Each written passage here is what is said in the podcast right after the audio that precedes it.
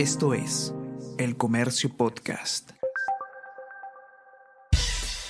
Buenos días, soy Gladys Pereira, periodista del Comercio, y estas son las noticias más importantes de hoy, miércoles 7 de septiembre.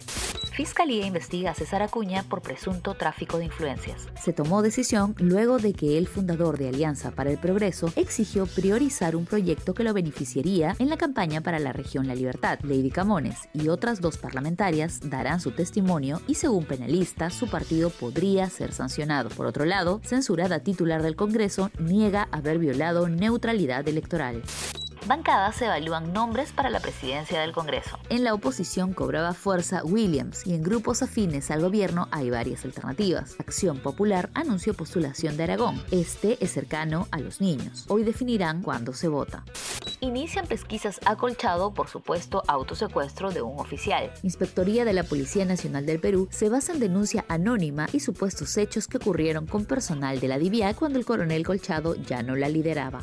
Mario Vargas Llosa se reunirá con Macron antes de integrarse a la Academia Francesa. Hoy Mario Vargas Llosa será recibido por el presidente francés en el Palacio Eliseo como parte del proceso de admisión a la importante institución. El Nobel peruano fue electo el pasado 25 de noviembre. Los goles de Mbappé le cuestan 375 millones de dólares al PSG. El New York Times reveló que el club francés pagó esa monstruosa cifra por la renovación y firma del delantero. Este lo retribuye con tantos, como los dos que vencieron 2 a 1 a Juventus en la Champions. Hola a todos, ¿qué tal? ¿Cómo están? Eh, espero que estén comenzando su día de manera excelente. Yo soy Ariana Lira y hoy tenemos que hablar del debate presidencial podcast Tenemos que hablar con Ariana Lira. Lunes, miércoles y viernes desde las 7 de la mañana. Entérate todo sobre las noticias más relevantes del panorama actual, nacional o internacional. Escúchalo en la sección podcast del comercio o a través de Spotify, Apple Podcast y Google Podcast.